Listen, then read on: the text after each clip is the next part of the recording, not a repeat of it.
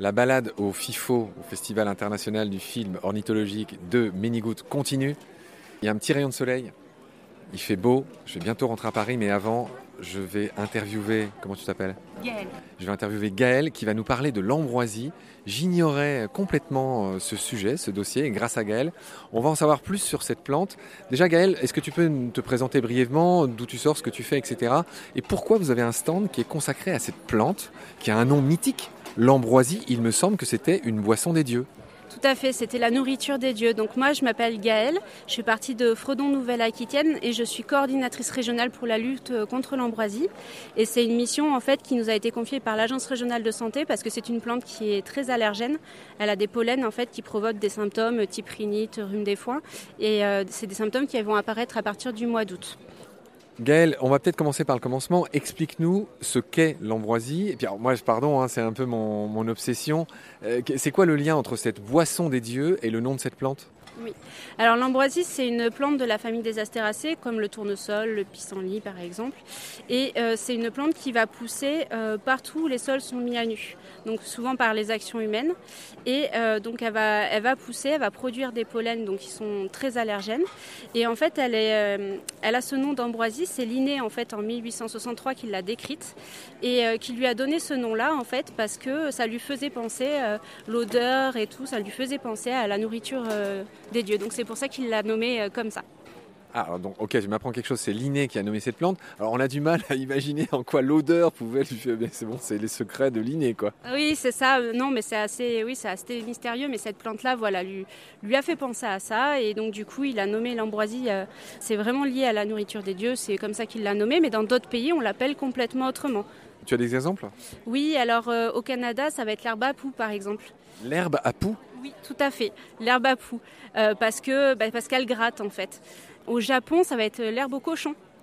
En Allemagne, ça va être l'herbe au haillon.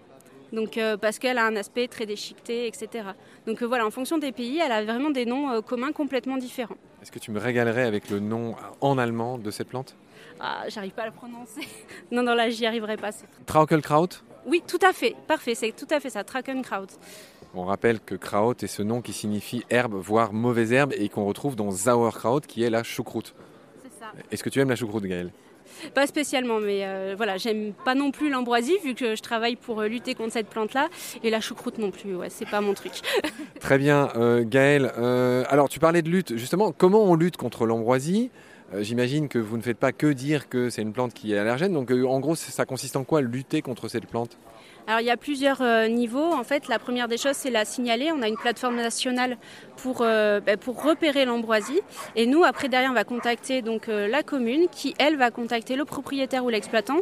Et en fonction du type de milieu sur lequel on va se trouver, on va avoir des niveaux de gestion différents. Donc un particulier, ça va être l'idéal, ça va être pouvoir d'arracher l'ambroisie avec la racine pour éviter bah, qu'elle ne puisse se reproduire et produire des fleurs. Après, on a aussi euh, les cultures qu'elle envahit énormément. Et donc là, il va y avoir différentes techniques. Ça peut être du mécanique, ça peut être du préventif avec de la végétalisation en interculture, etc. Donc là, il y a plein de techniques. Donc ça, je ne rentre pas dans le détail, mais euh, on a beaucoup de, choses qui sont faisables en agriculture. Et après, on a aussi, par exemple, la gestion des bords de route, où là, on va plutôt être sur de la fauche dans du curatif, et on va plutôt être sur euh, de la végétalisation en préventif. Alors, on a l'impression que l'ambroisie, c'est quand même une des pires plantes invasives en France. Tu, me confirmeras ou pas si c'est une plante invasive. Et j'aimerais, si tu les connais, que tu me cites, on n'en parle peut-être pas beaucoup ou pas assez, euh, des autres plantes invasives en France. Quelles sont-elles? Oui, alors euh, l'ambroisie, effectivement, c'est une plante. Alors le terme technique, c'est exotique envahissante, parce qu'elle vient d'ailleurs, elle vient d'Amérique, et elle est envahissante. Par contre, elle n'est pas reconnue au titre du Code de l'environnement comme telle, même si c'est le cas. Et donc oui, elle est, elle est très nuisible parce qu'en fait, on a à la fois un problème d'envahissement du territoire, mais aussi ce problème de santé publique. Mais on a ce problème-là également avec euh, d'autres plantes, comme euh, dans les cultures, beaucoup, on va retrouver le datura. Et là, sur le salon, on nous en parle beaucoup de cette plante-là, qui peut donner des hallucinations, elle peut même être mortelle. Donc ça, c'est une espèce pareille qui est très envahissante. On va avoir la berge du Caucase aussi qui est très envahissante et qui euh, a une sève qui va causer des, brûlures également. Il y a une autre espèce qui est, j'ai oublié le terme, qui, pousse là où les sols ont été fraîchement euh, remués, qui notamment pousse le long des voies ferrées. Tu sais Alors, euh, bah, justement. Non, c'est là, évidemment, j'ai retrouvé, c'est la renouée du Japon. Ah oui, exact. Donc la renouée du Japon, bah, là, il n'y a pas un problème de santé publique pour le coup, mais c'est vraiment une espèce exotique envahissante.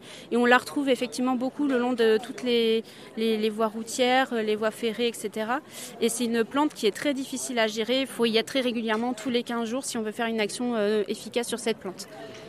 Très bien, Gaël. Est-ce que tu veux nous dire autre chose ou te taire à jamais? Est-ce qu'on a fini de, présenter l'ambroisie, les problèmes qu'elle pose et de faire ce que j'appelle ces entonnoirs inversés sur les, les EEE, e e, les espèces exotiques envahissantes? Ou est-ce que tu, tu veux ajouter quelque chose ou est-ce qu'on peut se dire au revoir?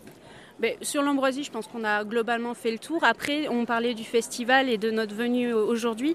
Nous, c'est vraiment, on a, envie de sensibiliser un maximum de gens parce que comme elle est très présente sur le territoire, il faut, euh, il faut que tout le monde puisse soit en capacité de la reconnaître. L'allergie, elle peut toucher tout le monde. Et les événements comme le festival, ça nous permet vraiment d'avoir ce public très important et qui nous permet d'avoir euh, euh, une diffusion de l'information plus importante tant de haine contre cette pauvre plante. Alors, euh, vu que c'est un podcast, euh, ça va être difficile, mais décris-nous l'ambroisie. Alors, des feuilles très euh, dentelées. Décris-nous à quoi ressemble cette plante autant que faire se peut. Oui. Alors, c'est une plante qui a des feuilles très découpées. On dirait presque qu'elles sont découpées au, laser, légèrement arrondies. Et elle, elle, est surtout verte des deux côtés, ce qui fait qu'on ne la confond pas avec d'autres espèces qui ont des feuilles un peu similaires. Et elle a une tige, en fait, qui va être verte et qui va commencer à rougir à partir du mois de juillet, qui est velue et qui est dressée. Et ça, fait en fait que c'est une plante qui se tient très très bien et qui ramifie beaucoup. Donc ça, fait, ça peut faire un petit arbuste.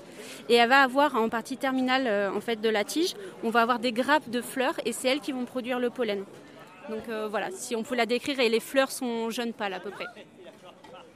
Gaël, je viens d'apercevoir quelqu'un que je pourchasse depuis quelques heures, à savoir Yveriac, le patron, le DG de la LPO. Merci beaucoup de nous avoir accordé cet instant. Je te laisse retourner à ton stand pour sensibiliser sur l'ambroisie, ce nectar des dieux qui a été considérablement déchu, puisqu'aujourd'hui c'est une pauvre EEE, e, espèce exotique envahissante. Merci pour tout, prends soin de toi, salut. Merci beaucoup à vous.